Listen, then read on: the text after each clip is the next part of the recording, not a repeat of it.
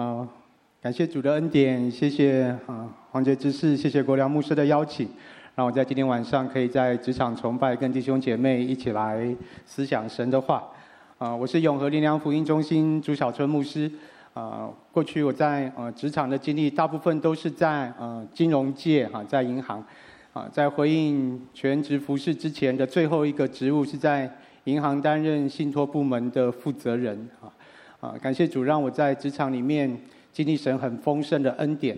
啊，直到主一直啊恢复我呃这个呼召我进入全职侍奉啊，可是我对职场还是有一份很深的负担。啊，所以我现在啊也在带领一个啊保险业的啊一个职场的小组。啊，嗯。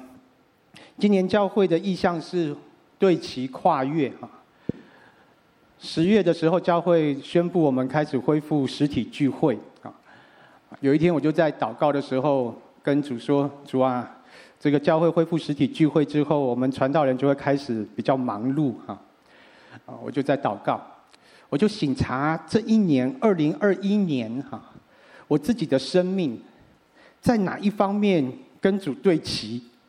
又在哪一方面靠主跨越啊？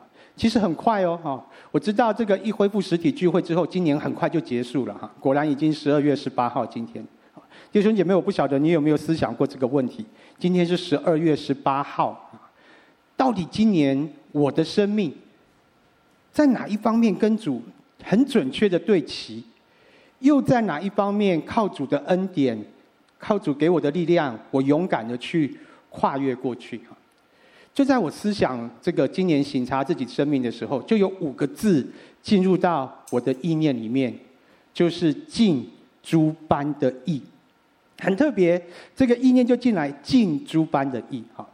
大家都知道这五个字是出现在啊耶稣跟施洗约翰的对话的当中哈，在马太福音的第三章十三节到十五节哈，我就念给大家听。当下，耶稣从加利利来到约旦河，见了约翰，要受他的洗。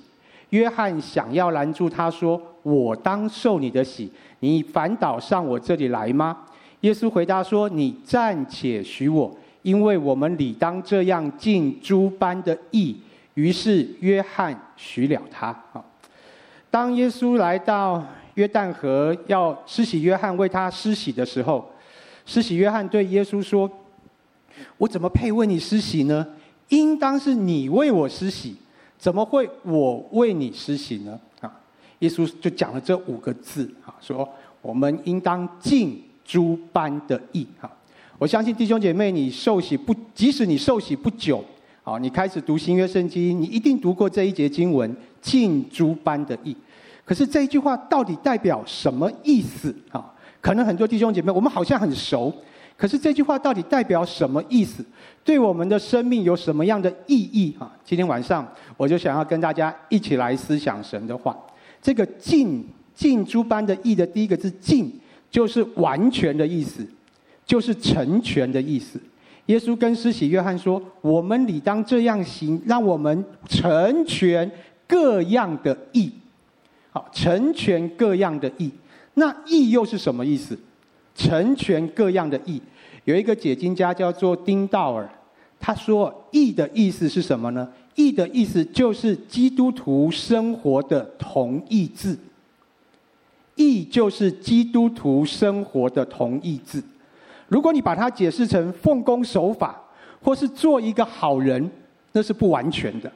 义的意思就是等于基督徒生活，而基督徒生活的。”这样的一个生命的展现，是建立在人顺服神的关系之上。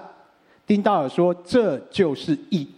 基督徒生活是建立在人顺服神的关系上，这就是义。所以你回到耶稣说的‘尽诸般的义’，耶稣说的意思就是说，我们应当在每一个地方都活出顺服神的生命来。”所以我最喜欢的一个解释啊，就是魏勒德啊，一个神学家魏勒德，他说义哦，准确的说，就是一个人确实使一个人确实正直良善的因素，或者是说真正的内在良善。啊，我不晓得弟兄姐妹，你受洗的年日有多长了哈？啊，我们在教会里面有教会的生活啊，比如说我们今天参加崇拜，然后有小组啊，会有肢体的生活。但我常常在想，其实一个真正的基督徒的生活，是当我们离开这个会堂之后，才是我们基督徒生命真实的呈现。又或者是一个真正的基督徒生活。是都没有人的时候，我们在做什么？我们在想什么？才是一个真正基督徒生命的呈现。所以我很喜欢威勒德说：“什么是义呢？就是真正的内在良善。而这个内在良善是从哪里来的？就是刚刚讲的，我们顺服神这样的一个生命得来的。”嗯，所以看完马太福音第三章，我继续看马太福音第四章，就是耶稣受试探；再读第五章，就是登山宝训啊。耶稣一开始就讲八福，然后他就开始讲，他就解释这个“义”这个字啊。他说：“我告诉你们，你们的义若不胜过文士和法利赛人的义，断不能进天国。”这些经文大家都很熟悉，对不对？你们的义要胜过文士和法利赛人。那文士跟法利赛人他们遵循的义是什么？是律法上的规定。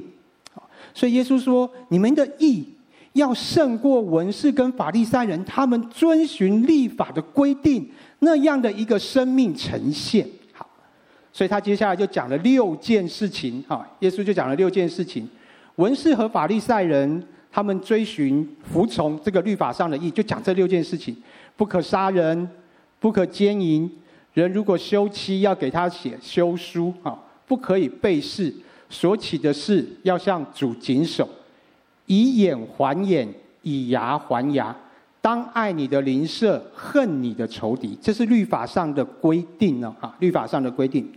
今天我想要从这六件事情里面，借由其中两件事情。来跟弟兄姐妹一起来思想，我们如何在职场上面遵循主的话语，如何在职场上面尽诸般的义。哈，第一个，刚刚讲到这个不可杀人。哈，马太福音第五章二十一到二十三节。好，邀请弟兄姐妹，我们一起同声来诵读神的话。预备，请你们听见有吩咐古人的话说。不可杀人，又说凡杀人的难免受审判。只是我告诉你们，凡向弟兄动怒的，难免受审断；凡骂弟兄是拉家的，难免工会的审断；凡骂弟兄是魔力的，难免地狱的火。文士和法利赛人追寻的义，就是不可杀人。可是耶稣讲了三件事情啊，他说呢，你们向弟兄动怒的，就会受到审断啊，也就是有怒气的哈。这个字在原文里面的怒气呢，不是那一种来得快去得快的那一种怒气，是怀恨积怨在心里面的那一个怒气，并且这个怒气呢，是养在心里面。以至于心里面产生了一个极大的这样的一个想要发怒的这样的一个生命的情绪啊。也就是说，如果你向弟兄存有这样的情绪，要受审断啊。这个审断是一个地区型的审判所哈，地区型的法院哈。然后呢，你骂弟兄是拉加的，就要进到犹太人的公会接受审断。拉加是什么意思哈？拉加很难解释，这个字的起源呢，大概就是这样，然后准备，呸，就是这个意思，就从这个声音来的，叫做拉加，哈，所以它是一个轻蔑，一个轻蔑的语词啊。如果你对你的弟兄呢讲话是一个轻蔑性的语词，就要接受公会的审断哈。如果你骂你的弟兄是魔力啊。解经书里面说魔力，对不起，我等下讲的话不太好听，就是说你这个笨蛋啊！不要不要比大家啊！你这个笨蛋呐哈！你这个白痴啊哈！像我姓朱嘛，哦，台下好多位姓朱的长辈哈，你是猪啊，就是类似这样子哈。这个就是一个羞辱的词语，就是魔力啊。如果你骂用这样的一个语气去骂人的话啊，你要受地狱的火。原文的这个字呢是讲欣嫩子谷。大家知道欣嫩子谷就是献火祭的地方啊，啊，后来就是在耶路撒冷他们烧垃圾的地方，所以那个地方呢是充满了咒诅，充满了污秽。耶稣说，如果你是这样骂人的话，你就要被送到新嫩子谷。我们中文圣经翻成地狱的火，哈。嗯，我就在想，为什么耶稣在讲义的时候，他第一件事。就在告诉我们关于怒气、了解怒气这一件事。为什么耶稣要如此看重，而且要我们避免怒气、轻蔑、羞辱这样的生命态度呢？为什么耶稣这么看重这件事情？原因是耶稣要我们体悟到，每一个人都很尊贵。我们都说我们是神的儿女。我们是神的宝贝，那其实我们对面的那一位，他也是神的儿女，他也是神的宝贝。他期望我们知道人的价值是何等的尊贵。可是你去想，当我们发怒的时候，其实，在我们对面的那一个人，我们所看见的，已经失去了那一个尊贵的价值。当我们发怒的时候，在我们前面的那一个人，等于是横亘在我们前面的拦阻物。所以，单单不杀人，其实是不足够的，其实是不足够的。嗯，所以弟兄姐妹，我们去想想哦，你生命当中什么时候会有怒气啊？怒气的起源很简单。怒气的起源就是当我们的意志受到阻挠的时候，当我们的意志受到阻挠的时候，怒气就会自然升起。你不用去追求它，你也不用去渴慕它。当我们的意志受到阻挠的时候，怒气就会自然升起。那我们都知道啊，怒气对于关系是一个非常大的伤害。啊，对于关系是非常大的伤害。怒气分为两种，一种是外显的怒气，一种是隐忍的怒气。对于什么人会有外显的怒气呢？同辈啊，你的竞争者啊，你的部属啊，在家里啊，可能是我们的配偶啊，可能是我们的孩子啊，我们就会有外显的怒气。什么时候会有隐忍的怒气啊？对你的老板啊，我们就会有隐忍的怒气。所以如果大家上班的时候去一下茶水间，或是去一下楼梯间，你只要看到有两个人在窃窃私语，很可能他们都在处理他们心中的怒气。我们也不太敢向我们的父母发怒，所以有一句话说：“敢怒不敢言。”我们就把这个怒气放在我们的里面。但是如果我们不去处理它的话，我们不去处理这个怒气的话，接下来就会变成是拉加，接下来就会变成是魔力。所以主不要我们有这样的一个生命的样式啊。嗯、我们发怒的时候啊，通常都会有一段自我防卫的说辞。我为什么生气？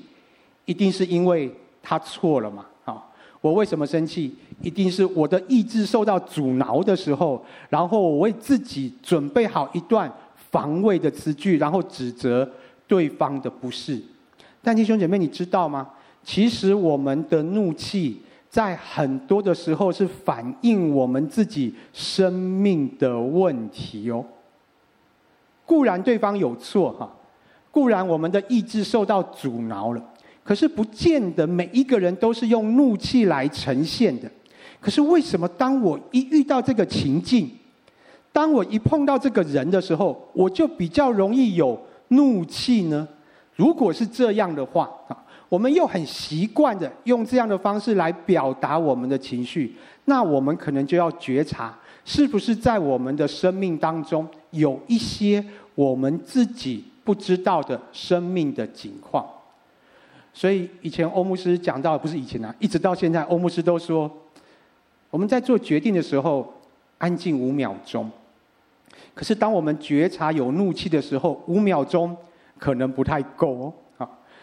所以神的话说：“不可含怒到日落啊！”啊，神就给我们一段比较长的时间，让我们去省察我们自己的生命。当怒气要上升的时候，其实我们也是我们正需要安静自己的时候，求主的圣灵亲自对我们说话。而职场啊，我们工作的职场，就是一个非常容易。有怒气的地方，就是一个非常容易产生怒气的情境啊！啊，我举一个自己的例子啊，有一次我跟呃我们福音中心的那个里长所在地的里长合作哈，然后我们就要跟他办一个爱心的活动，那我就跟里长说，里长，我们这边可以提供便当。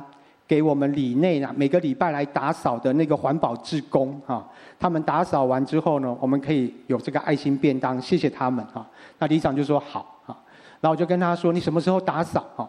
他说我们礼拜六早上打扫。然后呢，那我问他说什么时候发便当比较好？他说那不然十一点半好了哈，你十一点半就把便当送来这个我们这个里的办公处哈。那送便当之前的前一天呢，我就去那个便当店哈，也是我们一个姐妹的家人开的哈。我就带了一叠那个天父的画啊，就去贴在那个便当盒上面啊。前面是经文，后面是亲爱的孩子啊，天父要对你说什么说什么哈。我就去贴啊，贴贴在便当上面。然后我就跟那个老板说：“老板，明天我们要送便当，十一点半哦，要送到里长那边。那你可不可以十一点就出门？好，过来十五分钟、二十分钟，十一点二十到，然后我们走过去送到里长那边刚刚好。”老板就说没问题哈，我十一点会出门，然后就在贴便当。我跟他说明天十一点半我们就要发便当哦，哈，所以你十一点要出门。他说没问题哈。要走的时候我跟他说明天十一点半要发便当哦，哈，所以请你十一点要出门，没问题哈。第二天礼拜六早上十一点我就打电话给他，我就说你出门了吗？他说牧师，我还在做便当啊。我昨天不是问了你这么多遍，你都告诉我没问题吗？哈。他说：“我还在做便当。”那我在想，我不能再跟他讲话了，再讲话下去，那个便当就做不出来了。哈，我就说：“好好，没关系。那你可不可以等一下要出门的时候打个电话给我，让我知道你几点出门，我比较好掌握那个时间。”他说：“好，没问题。”就十一点、十一点五分、十一点十分、十一点十五分、十一点二十分。哈，这二十分钟呢？我的心情，大家一定听过一个形容词，叫做“热锅上的什么蚂蚁”。我就在教会办公室走来走去，一下向左走，一下向右走，我急得不得了。因为里长，我跟里长约十一点半呢，哈，然后他跟他的李明也约十一点半了，他到十一点二十之前都没打电话来，突然十一点二十，他终于打来了。他说：“牧师，我要出发了。”好，我想，好，你赶快出发。然后我就想说。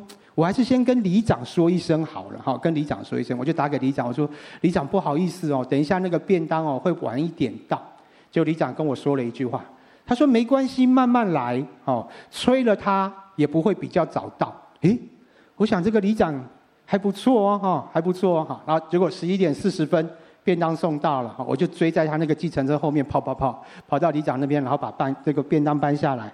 然后跟里长一起发，果然那个办公室外面都是人，哦，大家都在等那个便当，哈，然后我们就发便当，然后跟他说：“耶稣爱你，耶稣爱你，耶稣爱你，耶稣爱你，哈，就把便当发完了，哈。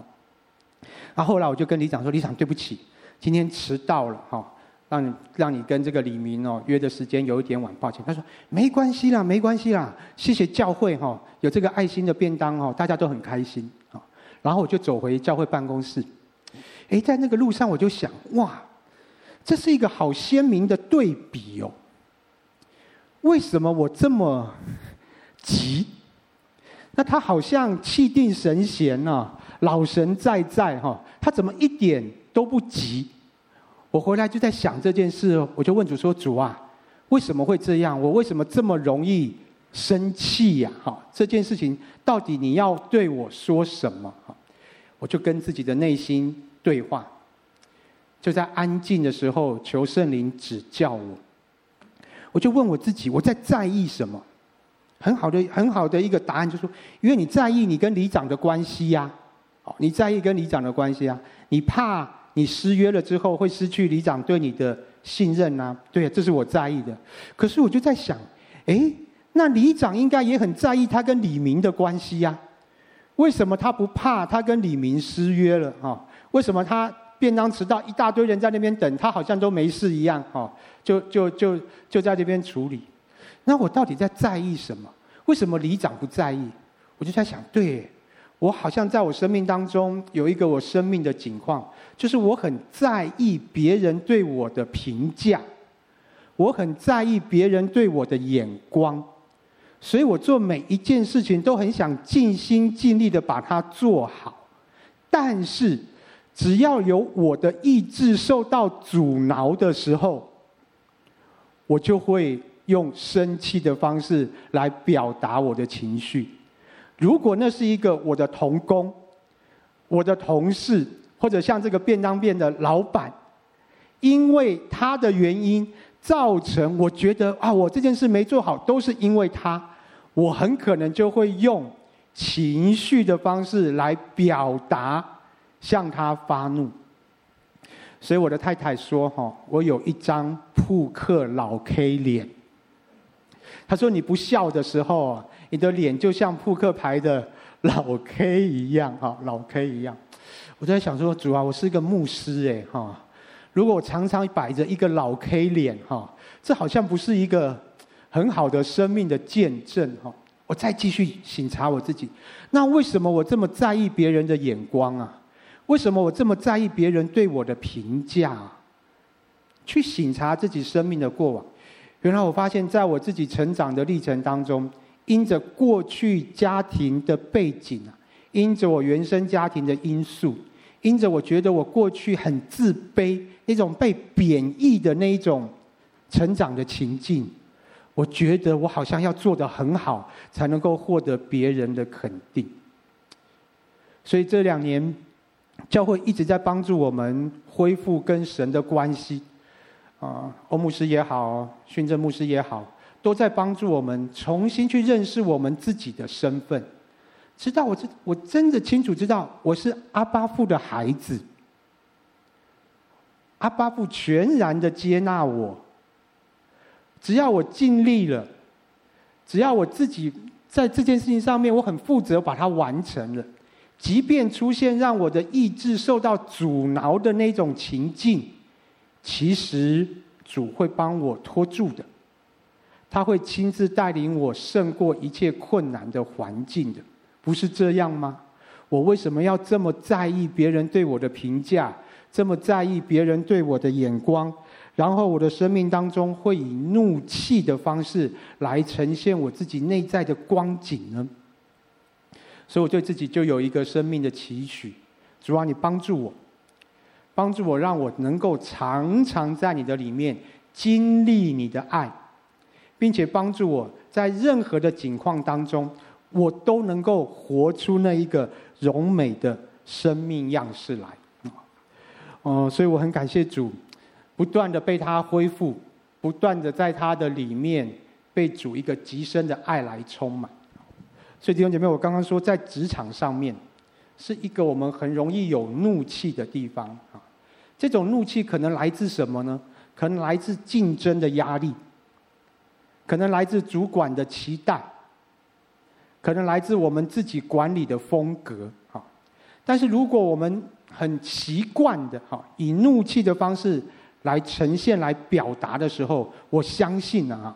我们在职场的人际关系大概是比较有张力的，啊，大概会是比较有张力的，所以我求主帮助我们，啊，让我们能够假设我们觉察我们自己生命有这样的光景的时候，让我们能够真知道，让主邀请主圣灵在我们的里面医治我们，医治我们里面过往的受伤，或是医治我们里面我们自己成长背景里面各式各样的伤害，求主帮助我们。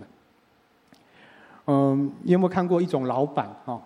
就是他你的公文或是你的报告，他都是用丢的。你有没有看过或听过？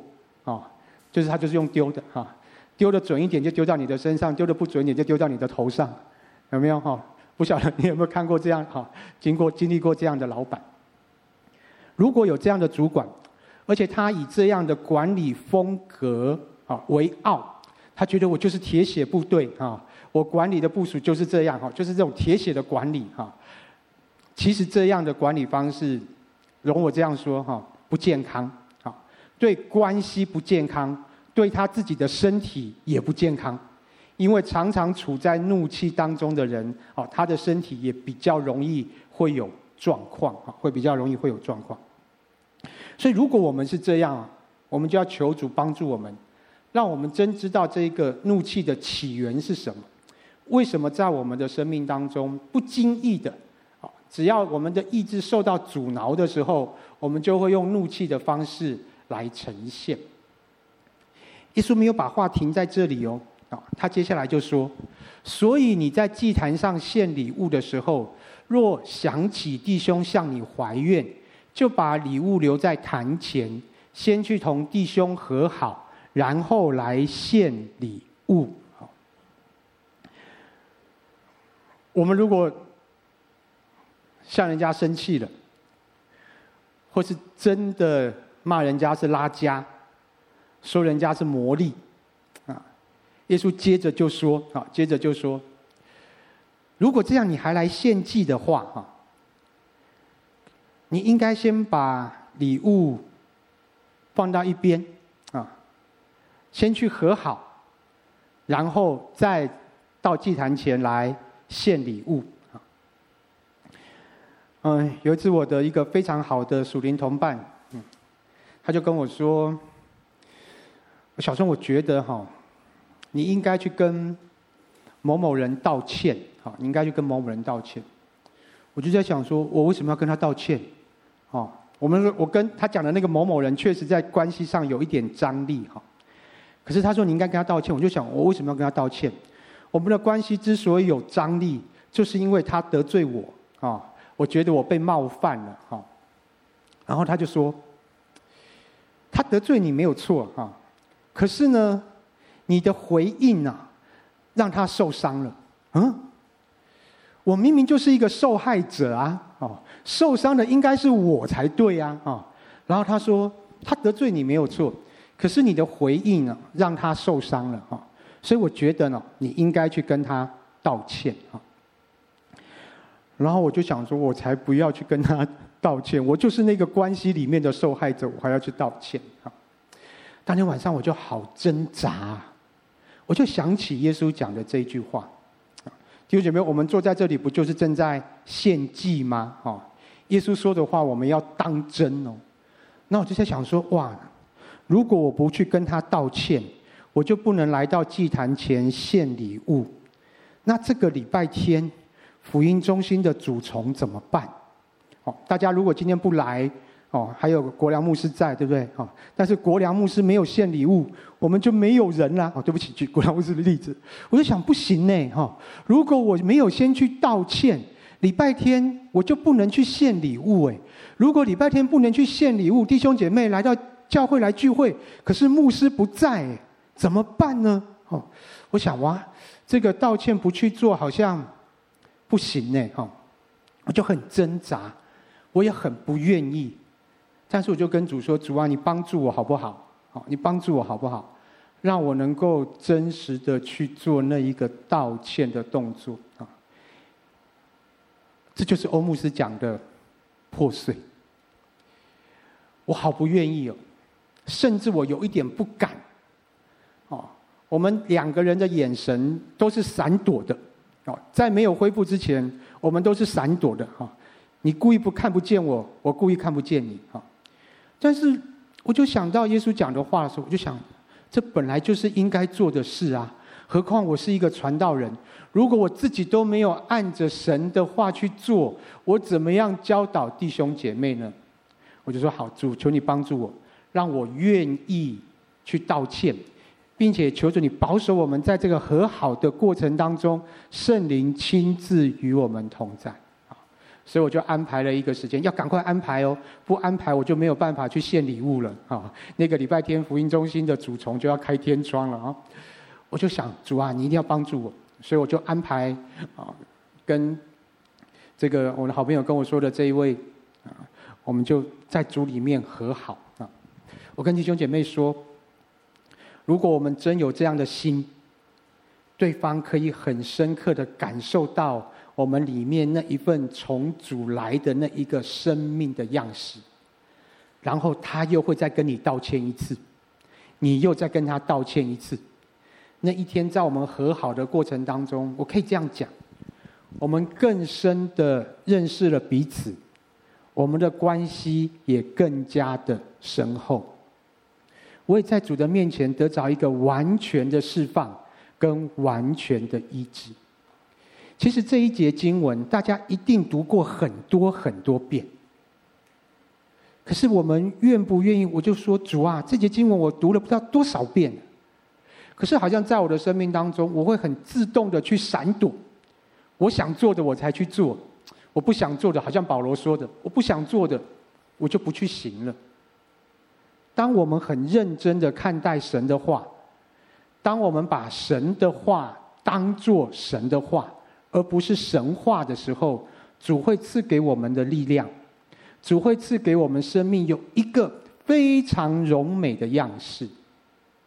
有一次我在福音中心做完刚刚那个见证了，三个人，三个弟兄姐妹都来问我，他说：“牧师，昨天我在公司，不是昨天，就前几天在公司跟一个同事这样这样这样这样这样哦，他这样这样这样这样对我，然后我只是回了他两句，你觉得我应该去道歉吗？”弟兄姐妹，你们觉得呢？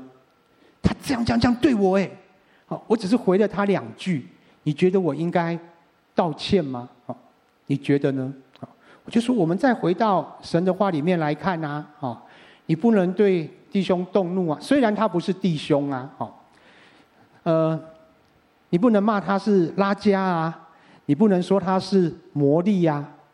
那耶稣说，如果这样的话，我们要先不要献祭。要先把礼物放在坛上，那你觉得怎么样比较好呢？好，你觉得这样的关系让我们在职场上面传福音容易吗？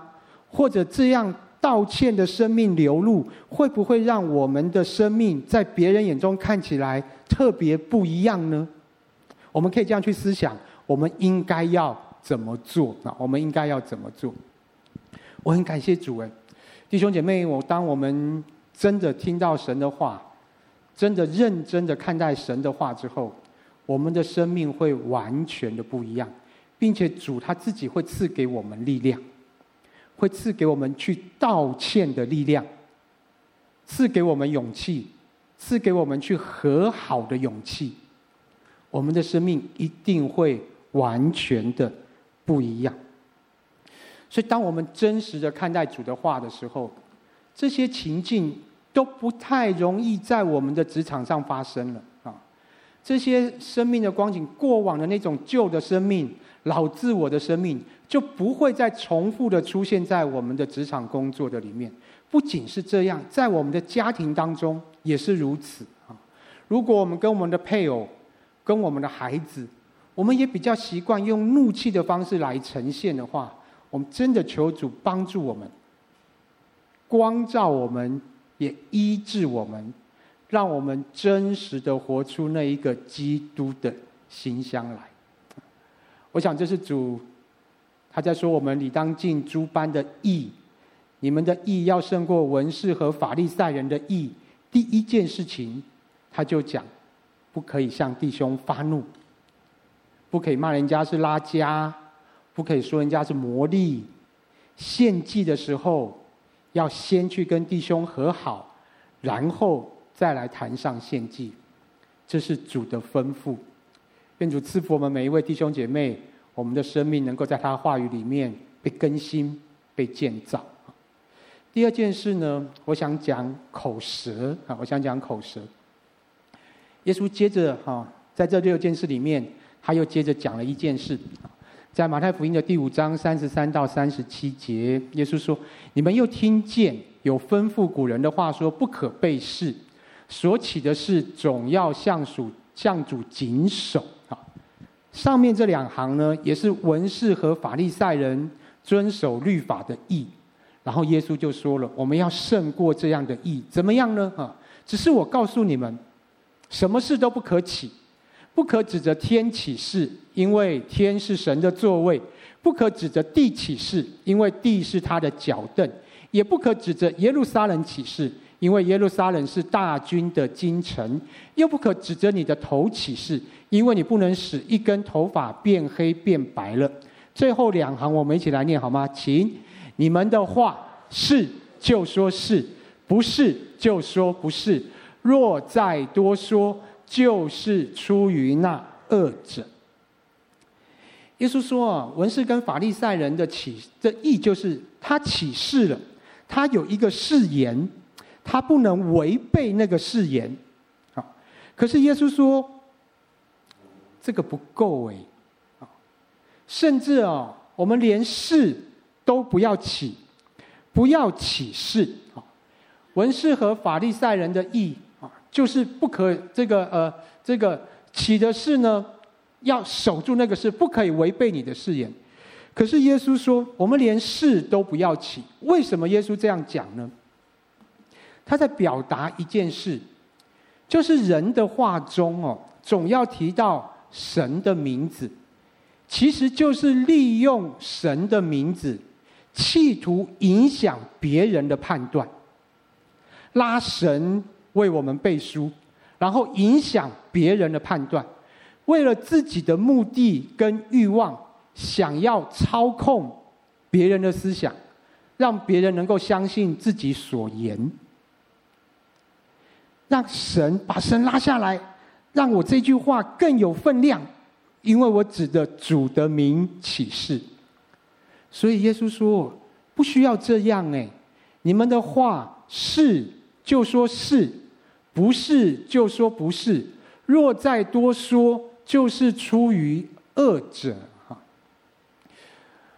在职场当中哦，我们不会用神的名起誓啊，你不会跟你的老板说：“老板，我奉神的名起誓啊，这件事情怎样怎样怎样，对不对？”或是跟你的客户说：“我奉耶稣的名起誓，怎样怎样怎样。”哈，我们不会这样做。但会不会我们有其他的方式，想用其他的方式操控别人的思想呢？好多年以前哦，我们去谈一个案子哈，那个客户呢是园区的一间股王级的公司哈，然后我们就想把我们银行的一个这个金融服务的架构推广给他哈，啊，邀请他来用我们银行的系统。然后把他的金流转到我们银行来哈，然后他就跟我们开了一个规格，就说可以啊，我到你们银行用你们的系统可以啊哈，但是你们要达到的这个标准啊，里面你们的程式啊和功能要这样这样这样这样这样哈，然后给了我们一个很压缩的时间，说哎，如果你们能够在这个时间做好，有你的系统有这个功能，我就跟你们银行签约哈。那后来我们回来就评估，就觉得说这个太难了啦，哈，这个难度太高。一方面，它的系统的要求很高哦，因为它是股王的公司啊，哈。然后呢，他给我的时程又太短，所以我们就想说，哇，这个签约有难度。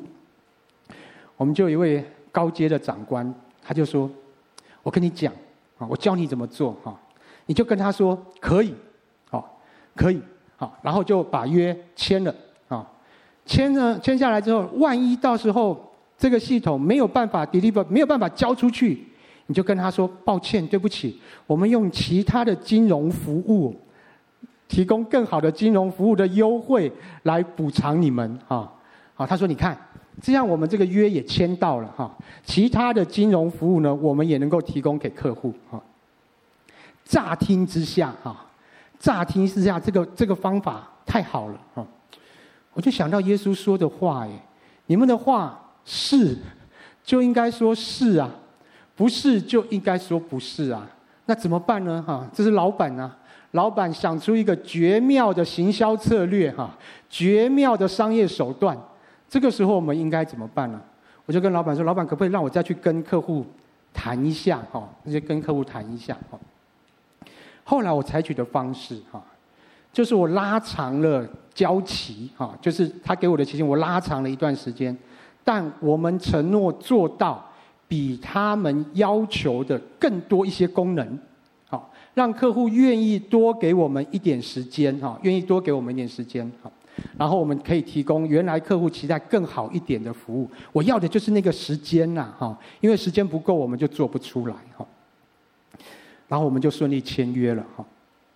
然后我们有另外一位主管就这样评价我，他就说：“朱小春做生意都没有手腕，不够灵活啊，难怪他升官升得比较慢。”他就这样评价我，啊，就这样评价我说。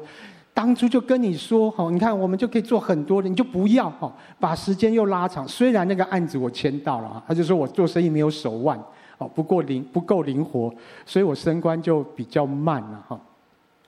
但是也很有趣的一件事哦，刚刚评价我的这一位主管啊，有一次哦，在我们很多同事的面前说，你们中间谁要派去大陆，我都不放心，只有朱小春不会背叛他太太。诶。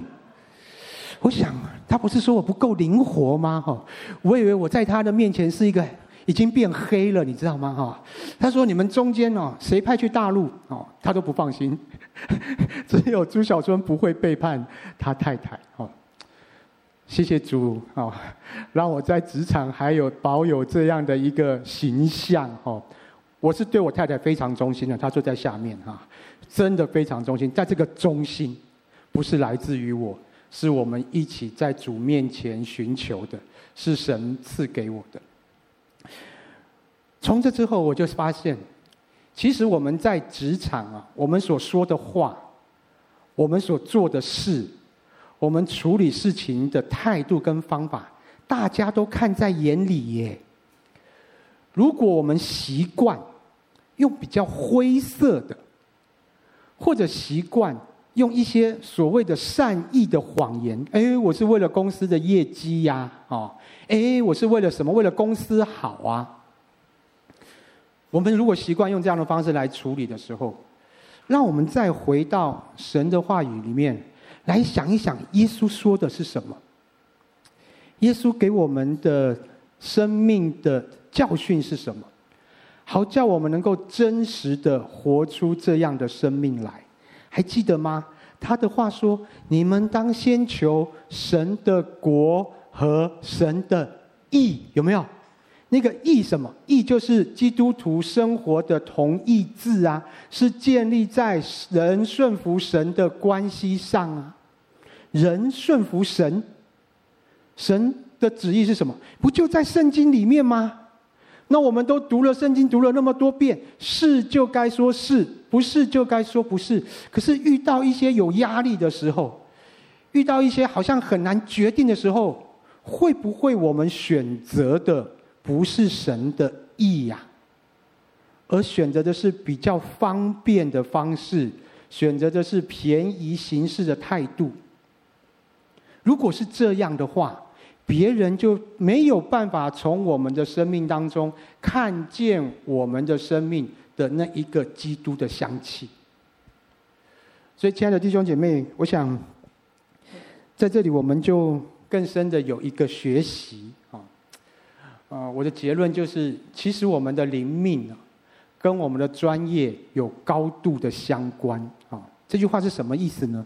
通常我们讲的专业，就是我们在职场上面的技能。啊，就是你负责的业务啊，啊，你负责的工作的内容，你当然要很娴熟啊，你当然要有一定水准的呈现啊，可是，在我的这个二十年的职场经历里面啊，我觉得我们的生命啊，也是我们专业的一部分呢。啊，我们的生命也是我们专业的一部分。你说这句话是什么意思啊？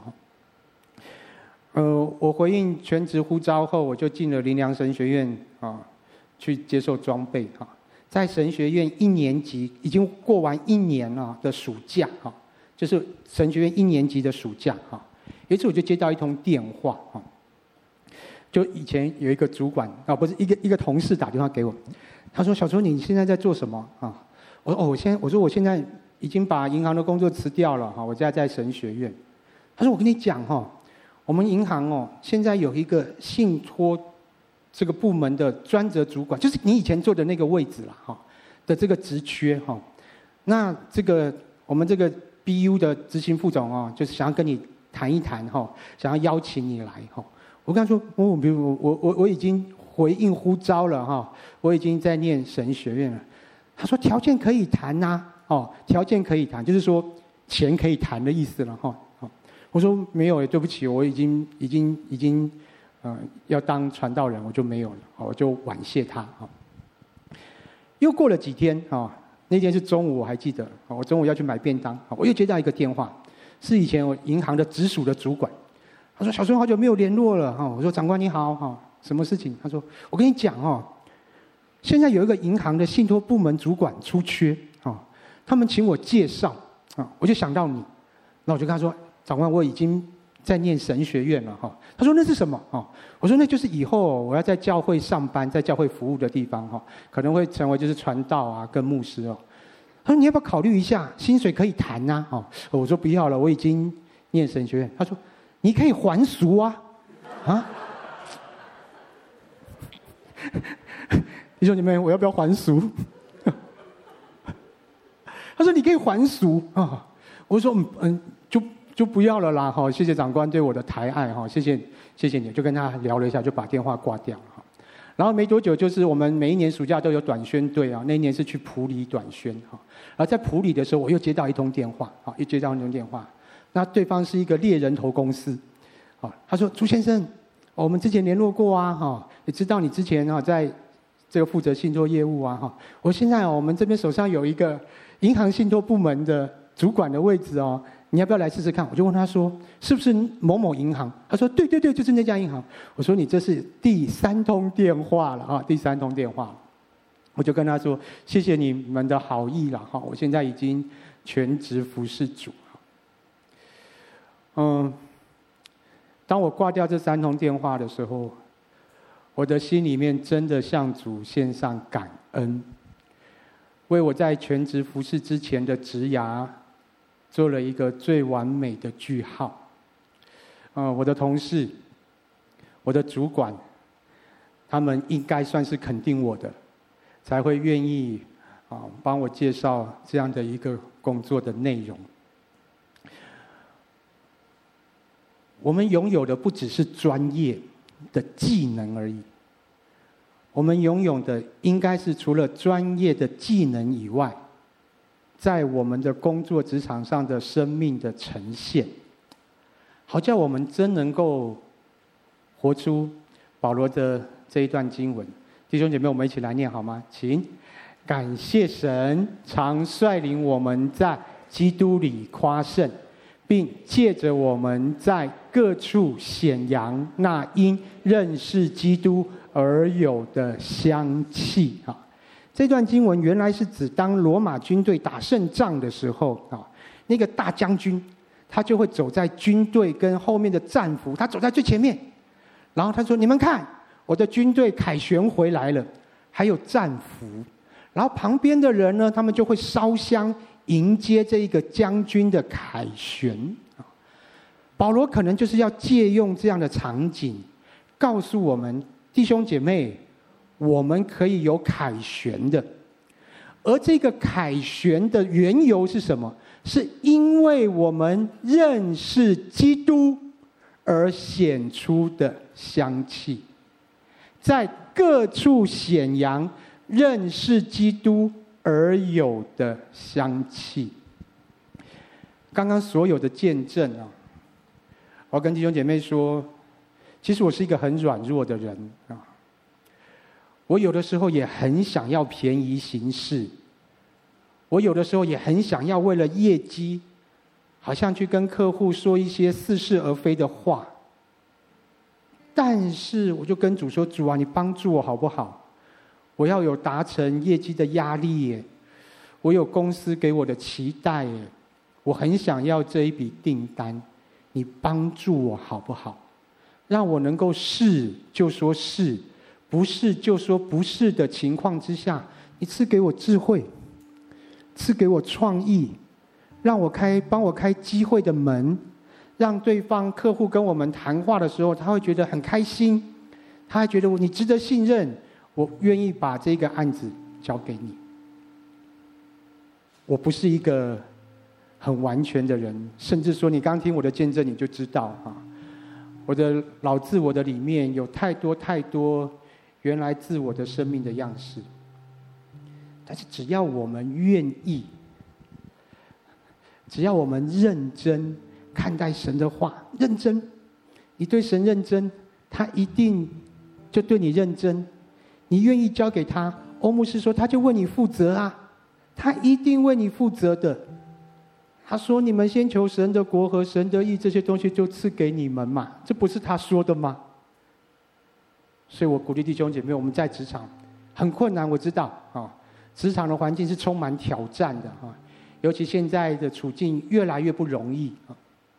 求主保守我们每一位亲爱的弟兄姐妹，我们都能够在职场显扬认识基督而有的香气。还记得我们在执事会主席交接的那一天，啊，黄杰执事，啊，我们国生执事都在，曾国生执事就做了一个见证，他能够认识主，就是因为他办公室姐妹的那一位香，那个姐妹的香气耶，他是被那一个香气吸引的。过几天就是圣诞节，啊，我们有时候就说我们要传福音啊，我们要报佳音啊，其实每一天。都是我们传福音的机会。每一天跟我们的同事相处，跟我们的主管相处，甚至管理我们的部署，每一天都是我们向人展现我们生命香气的机会。愿主赐福保守我们每一位职场的弟兄姐妹，我们能够在职场显扬认识基督而有的香气。好，邀请大家我们一起站立起来，好吗？我们用这首诗歌来回应信息。我属于你，你是我永远的福分，只想日夜在你殿中献上敬拜，定睛在你的荣美，世上一切变黯淡，除你以外，我还能有谁？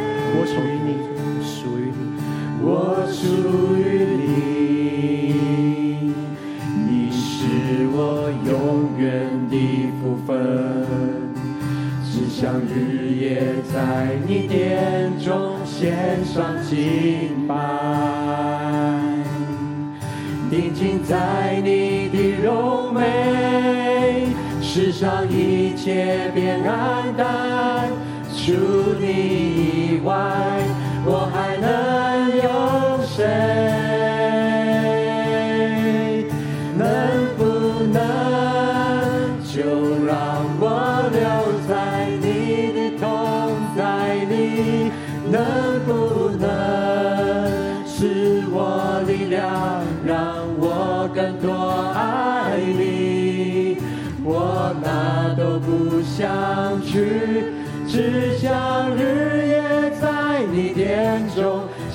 上敬拜，全心全意来爱你。能不能？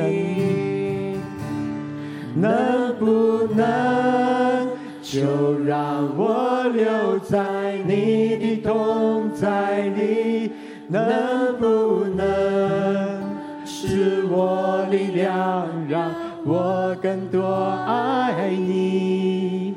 我哪都不想去，只想日夜在你殿中献上敬拜，全心全意来爱你。更深的来唱，能不能？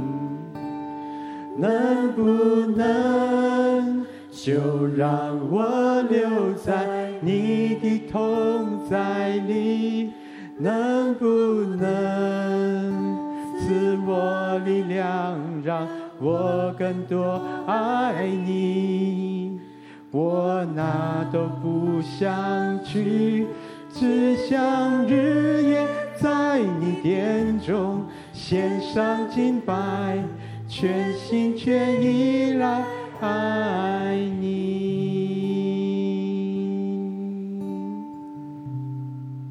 啊邀请弟兄姐妹我们可以有一点点安静的时间。每一次当我觉得很难过，或者是当我很伤心的时候，我就会唱这首歌。主啊，能不能帮助我更多的经历你？能不能帮助我，让我更深更深的在你的里面，更深更深的被你的爱来触摸？你知道我好软弱，你知道我时常有挣扎，我好需要你，我好需要你。离了你，我就什么都不能做。唯有你，唯有你。我想邀请弟兄姐妹，我们为自己来祷告。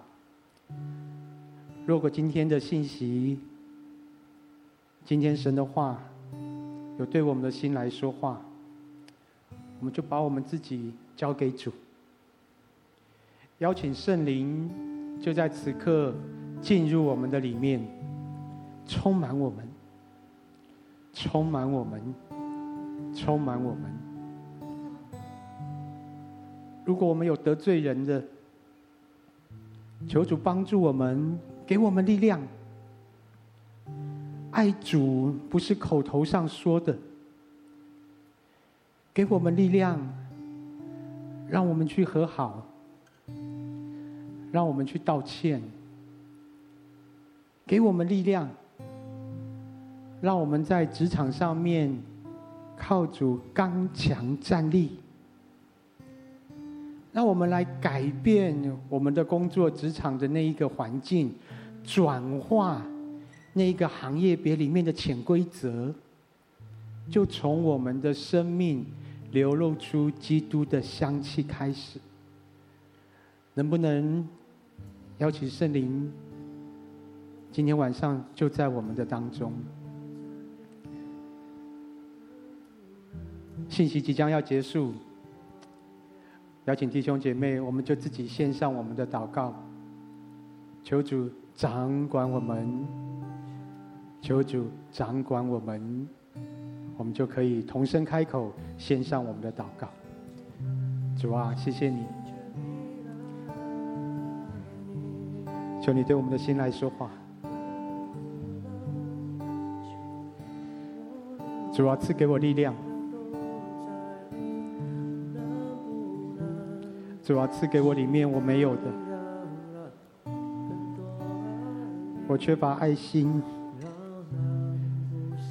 我缺乏勇气，我没有柔和谦卑。主啊，主啊，主啊。哦，圣灵，圣灵，我们欢迎你！圣灵，我们欢迎你！欢迎你在我们的当中，对我们的心来说话，加添我们所没有的，加添我们所没有的，是从你来的，是从你来的。主圣灵，求你现在就在我们的当中。哦，主啊！我们需要你，主啊，我们需要你，哈利路亚，哈利路亚主啊我们何等需要你。我们更多需要耶稣。就让我留在你的同在里能不能是我力量让我更多爱我哪都不想去，只想日夜在你眼中献上敬拜，全心全意来爱你。能不能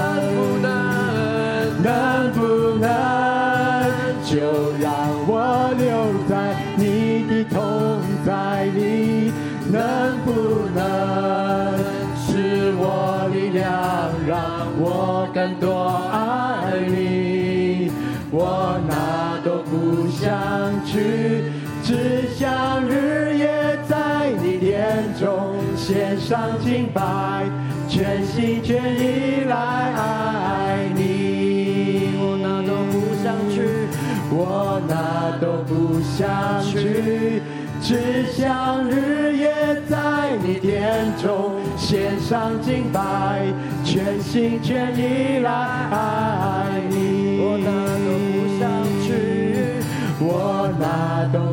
相聚，只想日夜在你殿中献上敬拜，全心全意来爱你。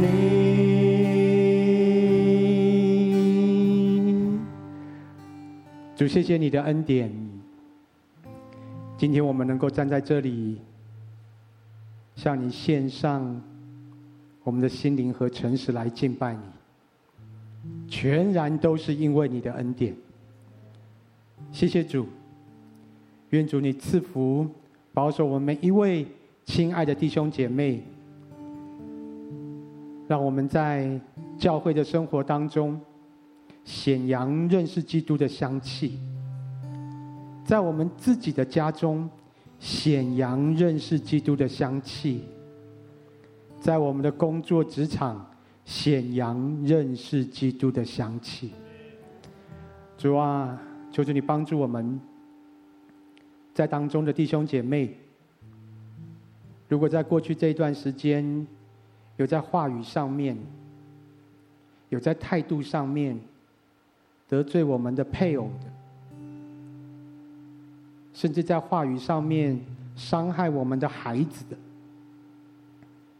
主要帮助我们，让我们在今天的聚会结束，走出会堂的时候，就在今天晚上，在我们的家里面拥抱我们的配偶。拥抱我们的孩子，跟他们说对不起，请求他们的原谅，让我们能够在我们最爱的人身上，活出那一个荣美的见证来。就在今天，就在等一下我们回去之后。我们就带着这个恩典，今天我们所要领受神赐给我们的恩福，跟我们的配偶，跟我们的孩子彼此拥抱，彼此和好。这是主自己要在我们的生命当中所成就的工作。谢谢我的主，谢谢我的主，我们就一起来领受祝福。愿我主耶稣基督的恩惠、天父上帝的慈爱、圣灵的感动和交通，与我们每一位亲爱的弟兄姐妹同在，从今时直到永永远远。阿门。感谢主。我们的聚会。